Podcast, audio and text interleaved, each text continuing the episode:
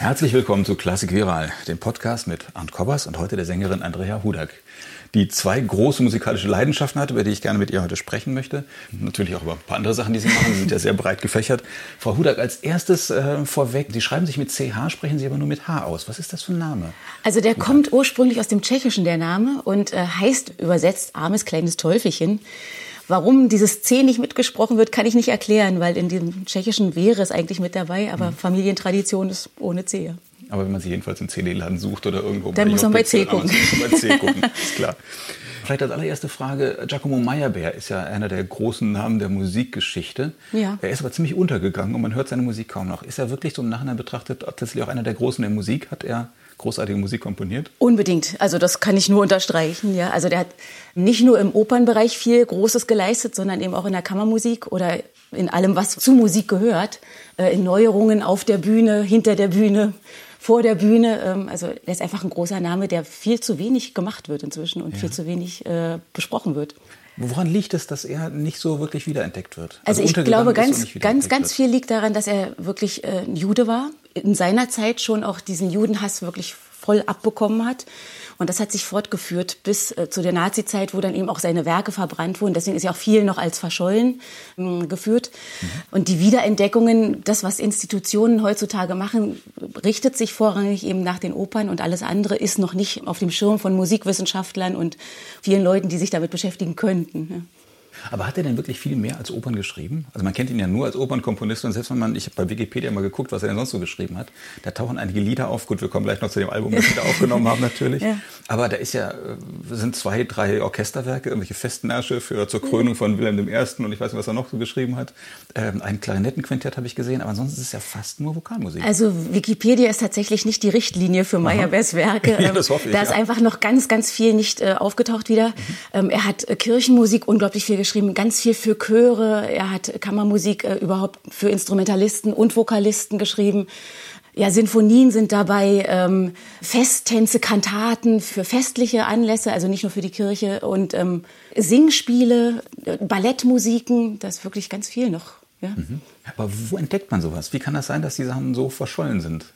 Man muss wirklich ein bisschen suchen. Also mein Startpunkt ist immer äh, die Tagebücher von Meyerbeer. Und daran suche ich immer, wo ist was entstanden, in welcher Bibliothek könnte noch was liegen, in welchem Privatbesitz könnte was sein. Man muss wirklich auf die Suche gehen. Es, ist nicht, es gibt kein einheitliches Verzeichnis. Also solche Sachen entstehen gerade. Da gibt es mehrere Projekte in Amerika, in England, in, in Deutschland inzwischen auch. Mhm. Aber es ist noch nicht zusammengeführt. Und deswegen ist das so schwer, das zu finden gerade. Das heißt, er hat keine Liste selbst geführt, wie das ja viele nee. Künstler machen, die irgendwann aufschreiben, was sie alles gemacht haben. Nee, nee, nee. Also tatsächlich, die meisten seiner Stücke sind direkt an Verleger gegangen oder an Zeitungen oder wenn Leute ihn gebeten haben, was zu schreiben, aus dem kirchenmusikalischen Bereich, ähm, dann hat er direkt dahin geschrieben und oder manchmal das eben dann auch im Tagebuch notiert, aber eben auch nicht immer. Nicht jeder schreibt ja immer alles in sein Tagebuch. Und in Briefwechseln äh, findet man noch Hinweise. Ja. Ja, man sagt ja so gerne, dann sind so Gelegenheitskompositionen und äh, diese, diese Auftragswerke, die man mal eben für einen Festanlass geschrieben hat. Ist das wirklich auch gute Musik? Oder das merkt man wirklich, dass er das so schnell dahingeschrieben hat, dass er das zwar irgendwie konnte, aber ähm, ganz groß ist dann doch nicht? Nö, auch viele von diesen Dingen sind gar nicht so schnell dahingeschrieben. Es gibt zum Beispiel die Hymne an Gott, das ist ein vierstimmiger Gesang mit Klavier und der Textdichter dieses Werkes war ein Besucher der Mutter Meyerbeers, äh, Amalie Bär, in, in deren Berliner Salon eben und äh, hat eine rege Freundschaft mit der Familie gepflegt. Ähm, da ist zum Beispiel auch über, also das ist wirklich Musik, an der Meyerbeer hart gearbeitet hat. Er fand den Text unglaublich sperrig, schrieb das auch äh, und hat sich da abgearbeitet dran. Und diese Stücke haben wahnsinnig lange gebraucht, um auf die Welt zu kommen. Und es ist gute Musik geworden, die wirklich in großem Rahmen auch aufgeführt wurde dann nachher. Ne? Wie sind Sie denn überhaupt auf Meyerbeer gestoßen? Auf Umwegen, auf Umwegen. Also ich habe mich vorher mit Karl Maria von Weber beschäftigt, aber auch nicht mit der Opernschiene, sondern ich habe die Lieder zur Gitarre äh, Webers mhm. vorher äh, entdeckt und mich da so ein bisschen reingegraben und hatte einen ganz seltsamen Zufall. Ich habe bei einer Berliner Ausstellungseröffnung solche Lieder gesungen äh, mit meiner Gitarristin zusammen und bin dort angesprochen worden, ob ich mich denn mit Meyerbeer auch schon beschäftigt hatte. Tatsächlich kannte ich zu dem Zeitpunkt, äh, 2013, noch nicht allzu viel von Meyerbeer, außer dass ein einziges Notenexemplar in meinem Bücherregal stand mit Liedern Meyerbeers. Und bei der Ausstellung, die, die mich da gefragt haben, das sind die Kliege-Brüder, äh, die hatten gerade eine große Ausstellung vorbereitet äh, zu Meyerbeer an sich, weil ja 2014 großes Jubiläum war. Und da ging es dann los. Also die hatten schon die ersten Manuskripte in der Tasche, ähm, nach denen ich dann weitersuchen konnte. Und ja, so entwickelte sich das einfach. Ich, äh, ja, ich grub und grub. und es kam immer mehr Schätze zutage. Ja. Mhm. War das auch diese, diese, diese Arbeit und diese Möglichkeit, dann noch was zu entdecken, die so fasziniert hat? Unbedingt. Ja, ja da, ist so ein Abenteuergeist Aha. plötzlich entstanden. Das ist, ja, man, man findet was und das hat noch, also seit 200 Jahren keiner mehr in der Hand gehabt. Das ist wirklich, als ob man Gold äh, plötzlich in mhm. den Händen hält. Und dann muss man natürlich auch gucken, was könnte gemeint sein. Manche Handschriften sind ja nicht so ganz klar. Und ja, immer wenn man Sachen rausfindet, ist das ein Erfolg. Also es ist ein großer Erfolg. Das ist ein Erlebnis, was man äh, unbedingt mitteilen möchte. Ja. Was würden Sie musikalisch sagen? Was, was zeichnet Meyerbeer aus? Oder was, was macht ihn so faszinierend, so spannend? Äh, in allererster Linie würde ich sagen Vielseitigkeit. Er hat ja auch in mehreren Sprachen komponiert. Und er hat sich wirklich, er hat es geschafft, diese Sprachen an seine Musik anzupassen oder andersrum seine Musik an die Sprachen anzupassen so dass er, glaube ich, auch nicht in Schubladen passt. Also mhm. italienische Kanzonetten klingen anders als französische duftige Lieder oder oder deutsche Lieder, die sehr ernst gehalten sind. Ähm, ja, es ist einfach, er ist bunt, er ist so unglaublich bunt. Und was mir an Meyerbeer besonders gefällt, selbst wenn er sehr ernsthafte Themen bearbeitet, ist immer so ein kleiner Pfiff dabei. Also er hat überall so kleine, ich nenne es jetzt mal Witzchen versteckt. Also er er stand, glaube ich, in vielen kompositorischen Dingen sehr darüber und, äh, und konnte das einbauen in, in seine Komposition. Mhm. Weiß man eigentlich viel über ihn als Menschen oder ist er auch noch zu entdecken? Ist es viel über, über erhalten oder viel überliefert, was das für ein Mensch war? Ja, ja, also aus den Tagebüchern natürlich kann man viel lesen oder aus Briefen, die, die so hin und her gegangen sind. Also ja, es war ein sehr bescheidener Mensch, der auch sehr bescheiden aß, der gesundheitliche Probleme hatte auch, also wie viele ja in der Zeit auch, ähm, und die dann auch gerne quasi mal so auslebte. Ähm, und er war sehr liebevoll ähm, seiner Frau gegenüber, seiner, seine Mutter hat er abgöttisch verehrt, äh, Familienmensch, würde ich sagen. Ja, und ich glaube auch diplomatisch zurückhaltend, wenn er mit der Obrigkeit zu tun hatte. Er hat sich ja da auch äh, den Fürstenhöfen, Königshöfen anpassen müssen oder dürfen. Mhm. ähm, ja. Sie haben im Jahr 2020 denn dieses Album aufgenommen oder ist es da erschienen? War das vorher schon? 2020 aufgenommen, aufgenommen genau. Ne? Genau, ja. genau, dieses Doppelalbum mit jeder Menge Weltersteinspielungen, Entdeckungen, Richtig, also Meyerbeer. Wie ist denn dazu gekommen? Das ist ein bisschen eine Corona-Idee gewesen. Also ich habe mich ja vorher schon auch viel mit Meyerbeer beschäftigt und ein paar CDs rausgebracht. Und da waren immer noch so Stücke übrig geblieben, jeweils, die aufgefunden wurden und aber nicht gemacht werden konnten. Ja, Corona war also ja die Ausbremsung für jeden und bei mir entstand da unglaublich viel Neues, unglaublich viel kreative Ideen. Und das kam so der Punkt, wo ich so dachte, entweder ich habe jetzt Zeit und kein Geld und mache ein Projekt oder ich mache später ein Projekt und habe dann auch keine Zeit und habe mir dann das größtmögliche Projekt, was man in der Corona-Zeit machen konnte, eben ausgewählt und das ist eben mit 16 Mitwirkenden, also vokale Kammermusik und Sakralmusik für Solostimmen. Ja, ich habe mit die Leute zusammen telefoniert, die hatten alle Zeit. Mhm. Wir konnten uns mit den Stücken beschäftigen und ja, mhm. also Corona war tatsächlich der Auslöser für, für dieses große Projekt. Ja. Ja, das wirklich interessant ist und wirklich Entdeckungen bietet. Aber wenn ich Sie richtig verstanden habe, ist das quasi so ein Zwischenschritt. Also Sie gehen davon aus, dass noch mehr zu entdecken ist. Wir haben in dieser Produktion auch noch weitere Stücke entdeckt. Also mhm. eben auch Klaviermusik. Er mhm. hat ja Klavier, also seine Klaviermusik ist auch noch gar nicht weiter entdeckt worden. Wir haben Handschriften, Manuskripte auch hier in Berlin liegend gefunden in der Zwischenzeit und, und Choräle, also in Bad Freienwalde unter anderem komponiert und für Bad Freienwalde komponiert, also die so örtliche Bezüge haben. Also wir haben schon wieder sehr viel gefunden, ja. Oh ja. Und Sie haben ja dann dieses Jahr auch mitbegründet, mitinitiiert, wie auch immer, eine Meyerbeer-Gesellschaft. Genau, also die ist letztes Jahr auch schon mit entstanden. Ah, also eigentlich existiert sie schon ein Jahr, aber die Eröffnungsveranstaltung oder Gründungsveranstaltung konnte erst in diesem Jahr stattfinden. Genau. Mhm. Was haben Sie denn mit der vor? Das aufzuzählen, das dauert wahrscheinlich mehrere Wochen, aber also im Grunde genommen ist es ja wichtig, dass Meyerbeer so ein bisschen wieder ins Licht gerückt wird. Und ich glaube, das geht mit so einer Gesellschaft einfach besser, äh, mhm. als wenn man da alleine arbeitet in dieser Gesellschaft sind ja auch Leute aus unterschiedlichsten Bereichen, die allen anderen Blickwinkel auf den Komponisten und auf seine Familie haben. Und aus dem Grund finden sich da Leute, die eine Energie sammeln und, und, und Sachen initiieren können, äh, gemeinsam, die man alleine nicht schaffen könnte. Ja. Kann da jeder Mitglied werden? Jeder kann Mitglied werden, ja, ja. ja. Aufnahmeantrag ein, ein, äh, ausfüllen und einreichen und dann ist das eigentlich auch schon erledigt. Und das findet man im Internet? Das findet man im Internet, Giacomo Meyerbeer Gesellschaft. Oh ja. Genau. Ja, sehr gut. Das, äh, ja, der Meyerbeer war ja, war ja auch so ein Weltenbummler, ne? wenn man sich seine Biografie anguckt. Der ist ja auch schon auf einer Reise geboren, allein schon diese ja. Geschichte, auf einer Reise von Berlin, wo er seine Eltern gewohnt haben, ja. äh, Richtung Frankfurt oder gar nicht so weit weg davon, von da, wo sie, wo sie jetzt wohnen. Genau, der ist in Tassdorf auf genau. die Welt gekommen. Heute Rüdersdorf. Genau. Genau. Und war ja dann als Student, habe ich gelesen, in Darmstadt. Das wusste ich gar nicht. Und in Wien. Ja. Und in Paris war er ein paar Jahre lang in Italien, hat dann lange in Paris gelebt, war dann, hat dann gependelt zwischen Paris und Berlin. Richtig. Ich war hier mal Generalmusikdirektor. Ja. Vom König gewünscht, aber irgendwie hat es dann doch nicht so richtig geklappt. Und er war eher in, in Paris. Aber war ja auch heimatverbunden. Ne? Er hat ja dann auch äh, festgelegt, dass wenn ihm was passiert, er möchte in Berlin beerdigt werden, ist genau. er dann auch überführt worden. Ja. Was ja damals nicht üblich war. Ne? Nee, das, das war eine weite Strecke. Ja. Da kam mir nur diese, diese eine Parallele so ein bisschen zu Ihnen. Bei Ihnen ist das ja auch so. Ne? Sie sind äh, in, in Storkow geboren in Fürstenwalde aus der Schule gegangen oder Abitur gemacht, habe mhm, ich gesehen. Genau. Und sind dann in die Welt gegangen, haben studiert hier in Berlin, waren in Karlsruhe, sind als Freiberufler immer in der Welt und leben jetzt wieder in Fürstenwalde. Ich lebe jetzt wieder, ja, ja, das, das, hat mich wieder dahin gebracht. Genau. Mögen Sie Brandenburg so gern und die Kleinstadt? Tatsächlich kann ich mit der brandenburgischen Mentalität tatsächlich was anfangen. Es gibt ja viele Leute, die sich ein bisschen auf, äh, vor den Kopf gestoßen fühlen, weil es dort sehr direkt zugeht. Aber mir gefällt das und ich weiß immer, woran ich bin. Aber äh, mich haben viele Zufälle irgendwo hingetrieben und auch der Zufall brachte mich wieder zurück äh, ins Brandenburgische. Es war jetzt kein, keine bewusste Planung, aber ich fühle mich da zu Hause, ja. Aber Sie sind halt schon, naja gut, Berlin ist natürlich nicht weit weg Nein, das, als also, Musikzentrum. Das stimmt. Ja, Berlin-Brandenburg gehört auch irgendwie zusammen. Also für mich ist das nicht getrennt. Ja. Also. Hm. Ich habe gesehen, Sie machen ja, Sie haben eine ganze Menge von verschiedenen Projekten, die Sie so am Laufen haben oder in die Sie so involviert sind.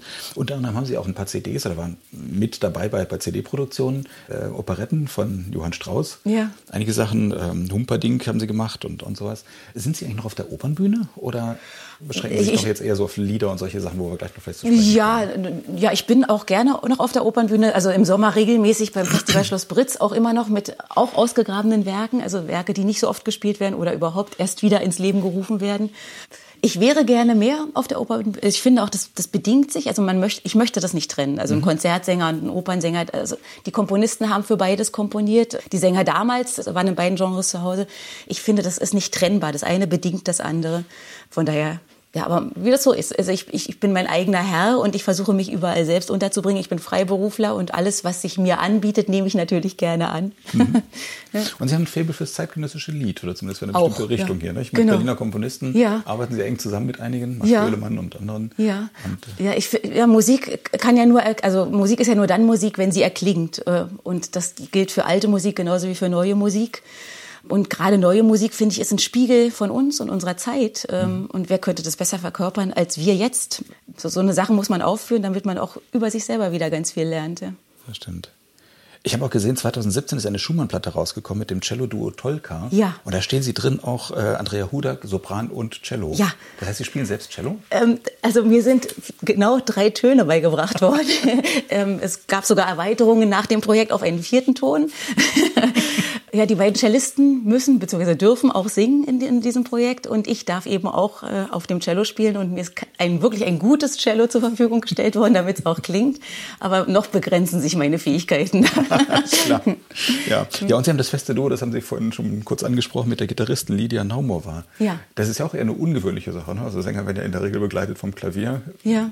selten mal von Gitarre. Ja. Gut, Harfe hat man jetzt irgendwann auch mal entdeckt vor ein paar Jahren. Ja. Wo, liegt der Reiz daran, mit der, mit der Gitarre? Zusammen? Also zuallererst er bestimmt darin, dass man die Gitarre überall hin mitnehmen kann und in Räumen, wo kein Flügel oder Klavier oder kein Orchester zur Verfügung steht, ist eine Gitarre natürlich sehr praktisch.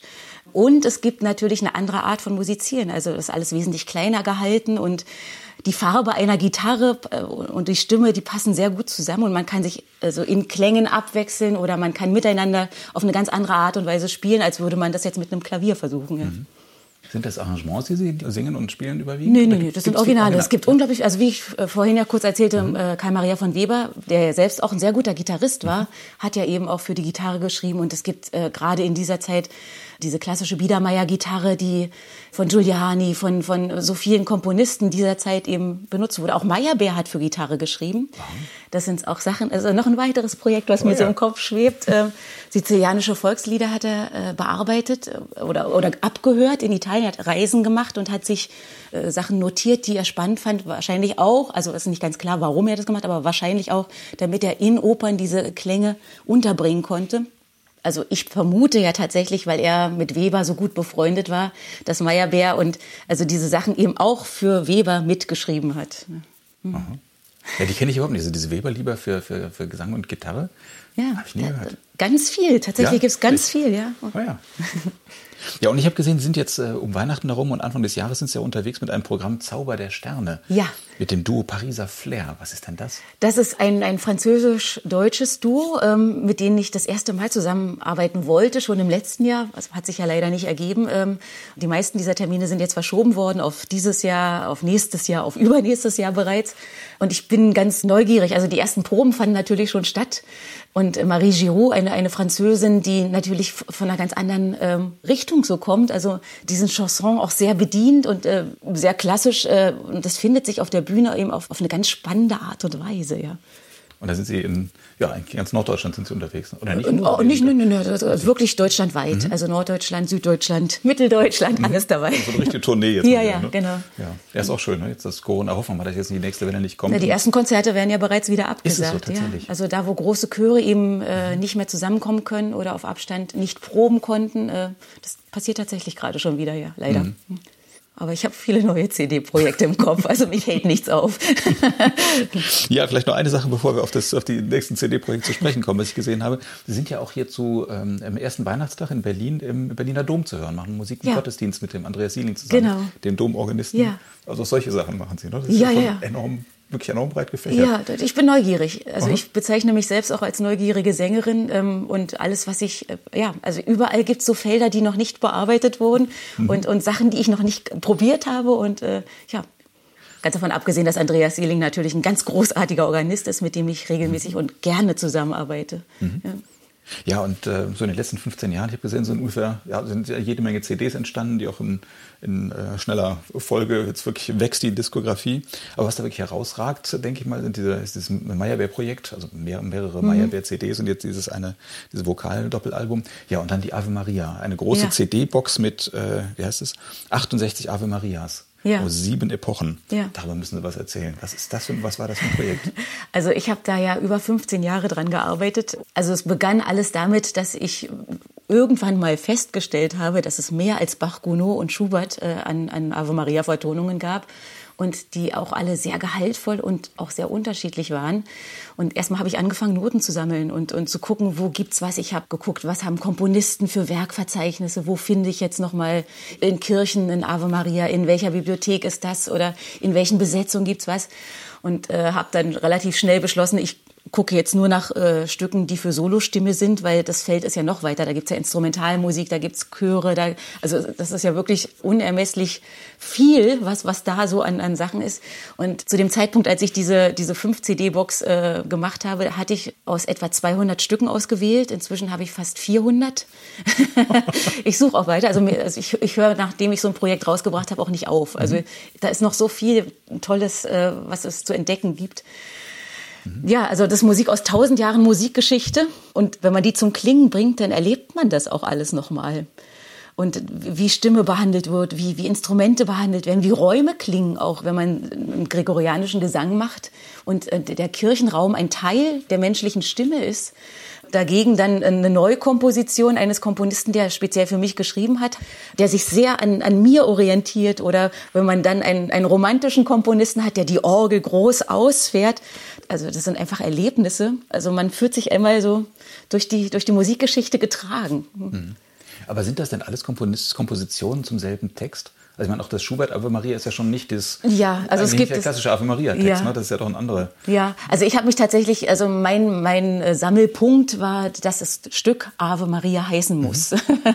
man kann es unterschiedlich äh, sortieren, wie man möchte, aber also es muss Ave Maria heißen und darunter fallen natürlich auch äh, Walter Scott äh, Vertonungen oder Karl May, der ja äh, nicht nur den Text, sondern auch die Musik geschrieben hat. Äh, oder, ja, da, da. Ach, das ist ein eigener Text. Ich habe ja, ja, wusste genau. wohl, dass er Ave Maria mal geschrieben genau. hat. Genau, ja, ja. Mhm. Wie, wie kommt das, dass so viele Komponisten so im Laufe der Jahrhunderte immer diesen, diesen also vielfach dann auch den, denselben Text, der gar nicht so lang ist, sind ja zwei Strophen, ne? ja, das, ja, also das ist übrigens auch so ein, so, ein, so ein Beispiel dafür, dass es so unterschiedlich aufgefasst werden kann. Es gibt Komponisten, die haben dazu ein einminütiges äh, Werk geschrieben und, es, und andererseits gibt es dann wieder Komponisten, die schaffen das auf zehn Minuten. Also jeder fasst es anders auf. Für den einen ist es was sehr Meditatives für den anderen ist das wirklich ein, ein Glaubensbekenntnis und für den anderen ist das ein innerhalb einer Salonkultur, ein, ein Leuten etwas darbringen wollen, sich präsentieren wollen, zeigen wollen. Also für jeden äh, Komponisten war das eine andere Herangehensweise. Das heißt, es gibt auch Salonmusik? Äh, ja, da, da eben, also äh, ganz davon abgesehen, äh, Franz Schubert ist für den Salon entstanden. Ne? Das ist nicht für die Kirche geschrieben worden, ja. sondern das ist für den Salon entstanden. Mhm. Ja, also wird heute anders benutzt, äh, aber ja. ja. Und die ältesten, äh, die ältesten Werke sind tatsächlich gregorianische genau. Gesänge. Ja. Und dann zieht sie das die ganze Musikgeschichte durch oder gibt es dann auch Phasen, wo wirklich viele Leute sich auf diesen Text stürzen? Nee, nee, das, also Phasen, wo das gar nicht komponiert wurde? Nee, nee, das zieht sich komplett durch. Also es gibt keine Pause. In also dem Thema gibt es keine Pause. Überall gibt es ja, Ave Marias. überall gibt es Ave Marias. Und dank Ihnen auch heute noch weiterhin. Das geht auch, ja, ja. Also mich erreichen auch immer noch Werke von Komponisten. Also ich habe das ja natürlich öffentlich gemacht, auch mhm. in den sozialen Medien. Und es gibt auch immer noch Komponisten, die das jetzt finden und äh, mir ihre gerade entstandenen Werke schicken mhm. oder mir schreiben, sie haben das und das dort entdeckt und äh, Kürzlich bekam ich einen Anruf, dass es in der Bibliothek in Lübeck zum Beispiel auch eine Sammlung norddeutscher Komponisten gibt, wo viele Ave Marias äh, eben sind. Also norddeutsche Komponisten mit Ave Marien aus der Barockzeit. Also finde ich jetzt zum Beispiel auch ziemlich interessant. Also da mhm. lockt mich schon wieder was. Ja. Ja, haben Sie so ein paar Tipps? Gibt es ein paar Lieblingswerke von Ihnen oder eines, was so herausragt, wo Sie sagen? In diesen Ave Maria? In diesen Ave Marias. Ah. Also diese 68 Ave Maria sind schon meine Ave Marienwerke, äh, die ich jetzt dafür rausgesucht hatte. Ich kann das gar nicht genau sagen. Also es gibt Stücke, die ich zu einem bestimmten Zeitpunkt einfach wahnsinnig gern höre. Ich mag zum Beispiel auch sehr gerne dieses zehnminütige äh, Hildegard von Bingen A Cappella Werk. Also man muss aber sowas mögen, glaube ich, wenn man äh, A Cappella zehn Minuten mit einem Sopran mhm. aushalten möchte. Mhm. Also ich vermute mal, die allermeisten Menschen gut und Bach, das, das kennt fast jeder. Ja. Vielleicht, wenn er nicht weiß, ja. dass es ein Ave Maria ist, ja. aber die Melodie kennt man halt wirklich und das, ja, den Bach darunter. Ja. Und Schubert kennt man auch, aber Schubert ich glaube, dann hört es auch schon auf bei den allermeisten Leuten, oder? Ja, tatsächlich. Also was ich ja, also was nicht auf dieser CD ist, es, es gibt auch das eigentlich in Dänemark berühmteste Ave Maria von Hugo Gildmark. Es geht mehr so in also es, es, fühlt sich an wie Popmusik, äh, ist es aber gar nicht. Ähm, äh, aber also ja, da, also mag ich auch sehr gerne. Ich, ich finde auch die Stücke, die die sich im Duett oder, oder TZ-Bereich abspielen, wahnsinnig spannend. Oder die lateinamerikanischen, die so einen Bossa Nova-Rhythmus mhm. unter sich da tragen. Auch Diabelli, äh, also ein Komponist, der auch gerne öfter gemacht werden dürfte, finde ich. Was so ganz klassisch klingt, ja. Ich, ich kann mich nicht entscheiden, das tut mir leid. Ist von Meyerbeer auch ein Ave Maria? Bis jetzt noch nicht gefunden. Oh ja. Also ich persönlich schließe bei Meyerbeer nichts aus, aber bis jetzt habe ich es noch nicht gefunden. Paternoster haben wir ja immerhin. Ne? Mhm. Aber warum schreibt man heute noch ein Ave Maria? Also außer, dass man es für Sie schreibt, weil man weiß, Sie, Sie sammeln? Ich glaube, es ist wirklich einfach, dass man in diesem Stück oder in dem Text seine Ruhe finden kann oder sein, seine Verbundenheit oder überhaupt ins Gebet geführt werden kann. Also wenn es in diese kirchliche äh, Sache geht. Es gibt auch Komponisten, die versuchen, ihr eigenes Problem mit der Kirche in solchen Texten heutzutage abzuarbeiten. Also ähm, es gibt einen Komponisten namens Seuker in, in Österreich, äh, der hat ein psychedelisches Ave Maria komponiert. Ähm, für Orgel und, und Sopran. Und also das ist wirklich eine Verarbeitung. Also wenn ich mir die Noten angucke, ich habe mit ihm noch nicht darüber gesprochen, aber für mich klingt das wie eine, wie eine Verarbeitung ja, von, von etwas, was man, was er erlebt hat oder, oder ja, noch erlebt. Mhm. Und ganz absurd fand ich, habe ich gelesen, ähm, dass es tatsächlich auch Fälschungen gab, ja. dass also Komponisten im 20. Jahrhundert dann irgendwelchen Barockmeistern oder sonst wem ja. Ave Marias untergejubelt haben. Ja. Und vor allen Dingen sind sie auch die berühmtesten Fälschungen der Musikgeschichte mit. Ne? Also Arcadelt, äh, gefunden damals von Pierre-Louis Dietsch, äh, einem, ich glaube, Sa äh, Elsässer, der ja damals schon für seine Fälschungen berühmt war, also zu seinen Lebzeiten. Und immer wenn er was ausgegraben hat, sind bei allen, die sich irgendwie damit beschäftigt haben, die Alarmglocken geschrillt. Aber dieses Arcadelt, vierstimmige Chor Ave Maria, was er gefunden haben will, stammt aus seiner Feder also auch Liszt, der das gehört hat in Rom, hat es weitergetragen und hat es transkribiert äh, für Klavier und Ja, das, und das zieht sich wirklich immer noch. Also man findet diese Stücke auch immer noch unter dem Namen Arkadit oder Caccini von Vavilov ja eigentlich, einem russischen Lautenisten, Gitarristen. Also wie sich das immer noch halten kann, frage ich mich wirklich. Ähm, aber es tut's. Mhm. Ja, das ist auch noch ein äh, eigenes spannendes Feld, eigentlich diese ganzen Fälschungen. Ja. Sie sind ja jetzt hier in Berlin, ähm, weil Sie gleich noch zur Probe weiterfahren. Genau. Sie haben jetzt die nächste CD-Aufnahme vor sich in den nächsten Tagen. Was, genau. was machen Sie da? Können Sie schon was verraten? Ja, es handelt sich um äh, Cherubini, ein Komponist, von dem man denkt, da ist jetzt schon alles gefunden, aber auch da gibt's noch unglaublich viel, was es wieder zu entdecken gibt. Und ich arbeite da mit der Internationalen Cherubini-Gesellschaft zusammen. Das wird eine Doppel-CD, weil das, mhm. was wir da gefunden haben, passt nicht auf eine. Das sind äh, Salonstücke für ein bis drei Frauenstimmen mhm. mit Klavierbegleitung oder Cembalo-Begleitung und ein paar Stücke sind noch äh, mit einer sehr virtuosen Violinstimme versehen. Und diese Stücke sind auch Ausgrabungen. Das ist das Krakauer Album, so nennen wir das, mhm. ähm, weil es in Krakau gefunden wurde, in dieser Jablonska-Bibliothek. Mhm alles aus äh, einem Album, was Cherubini selbst zusammengestellt hat. Also es ist sein, seine Handschrift, die dort entziffert wird von der Cherubini-Gesellschaft. Die das Noten. Sachen, die ursprünglich mal hier wahrscheinlich in der Staatsbibliothek waren in Berlin, oder? Wahrscheinlich, ja. Also tatsächlich, so ein paar Einzelheiten weiß ich, weiß mhm. ich nicht. Ich bin nur ganz glücklich, dass mir das zur Verfügung gestellt wird. Und wir helfen mit, also das wird ja lesbar gemacht. Die Noten werden auch parallel zur CD erscheinen. Mhm und wir, wir helfen mit Fehler zu finden. Also wir haben gleich die praktische äh, Versuchsvariante im Angebot und ja, ich freue mich da drauf. Also diese, diese Musik ist so auch, auch so vielfältig. Ähm, also ein bis drei Frauenstimmen gibt natürlich schon so, ein, so, ein, so, ein, so eine Richtung vor und so eine, so eine Klangfarbe vor. Aber was zum Beispiel da auch in den Proben ganz spannend war, für welche, also er hat, Cherubini hat sich sehr festgelegt auf Klavier oder Cembalo, er hat es genau betitelt. Es ist nicht so, wie es manchmal so wirkt, wenn Cembalo davor steht, dass es auch mit einem Hammerklavier gemacht wurde. Das ist bei Cherubini definitiv nicht so. Und wir mussten das richtige Cembalo für die Stücke finden und haben schon festgestellt, dass ein Cembalo nicht reicht. Also wir brauchten mehrere Cembali mit mehreren Möglichkeiten, um, um das wirklich ähm, so zu präsentieren, wie, wie das auch komponiert ist. Ja.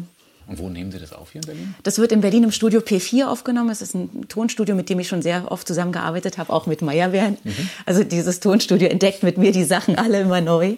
Ähm, mhm. Ja, also das ist ja, das ist tolle Musik. Ähm, da muss ich ja doch nochmal fragen, wie, wie, ja, wie, wie kommen Sie in solche Projekte oder wie kommen solche Projekte auf Sie? Hat sich das irgendwie rumgesprochen, dass Sie offen sind für sowas und schnell zu begeistern sind, ähm, wenn es gut ist? Also äh, wenn ich, wenn ich was finde, ich, ich habe immer so meine, ich nenne das jetzt Telefonjoker, aber ich habe so Musikwissenschaftler, mit denen ich gerne zusammenarbeite und die ich um Rat frage oder, oder Forscher, von denen ich weiß, dass sie sich mit etwas beschäftigen.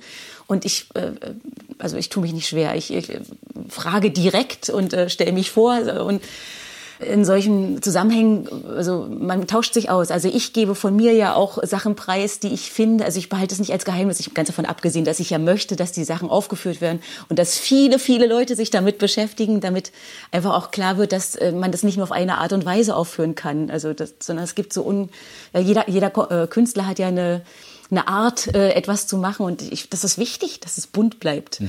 Und ja, man tauscht sich aus. Und dann habe ich eben bei dem Cherubini-Projekt eben gehört, dass die das gefunden haben. Also der Michael Pause hat übrigens auch das Booklet für die 68 Ave Maria geschrieben. Mhm. Musikwissenschaftler, mit dem ich viel zusammen erforscht habe. Und er erwähnt in einem Nebensatz, dass das da gefunden wurde. Und da, also ab dem Moment habe ich mich so festgebissen und bin dran geblieben und habe so lange daran rumgefragt, ähm, bis ich dieses Material zur Verfügung gestellt bekam. Ja, ja. ist doch immer wieder faszinierend, was alles noch so zu entdecken ist und was alles noch so irgendwo in Archiven schlummert und in irgendwelchen Bibliotheken. Ja. Ja. Ähm. Ja, manchmal sind es ja auch gar nicht mal Archive, sondern es sind Privatbesitz. Also Leute, die was mhm. sammeln, ähm, die nehmen es natürlich äh, den, den Musikern, die das präsentieren könnten. Also ich nehme es mal, also sag's mal so, äh, die nehmen es aus dem Verkehr. Ähm, ich finde dieses Sammeln finde ich natürlich auch richtig, ähm, aber das, das macht es nicht hörbar. Mhm. Ja.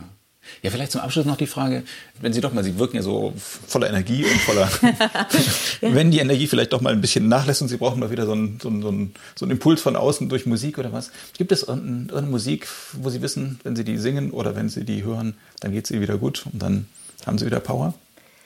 Ich höre gerne Klassikradio, also jetzt RBB, MDR, also NDR, immer wenn ich im Auto unterwegs bin, ist, ist der Klassiksender der Regionale an. Äh, und da gibt's ja sehr oft Entdeckungen äh, oder, oder Hinweise auf, also tatsächlich, ich finde es großartig, was da auch gefunden wird in diesen Archiven. Mhm. Also mich beflügelt alles, was ich nicht kenne.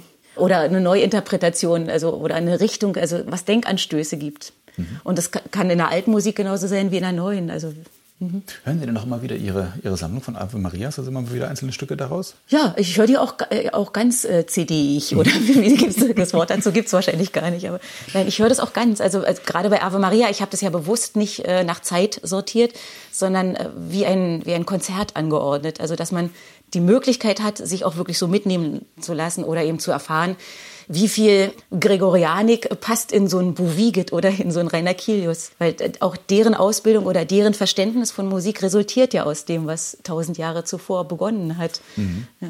Ja, dann sage ich vielen Dank fürs Gespräch. Sehr gerne. Herr Andrea Hudak. Und äh, vielleicht allerletztes, wann kann man sich auf den Cherubini freuen?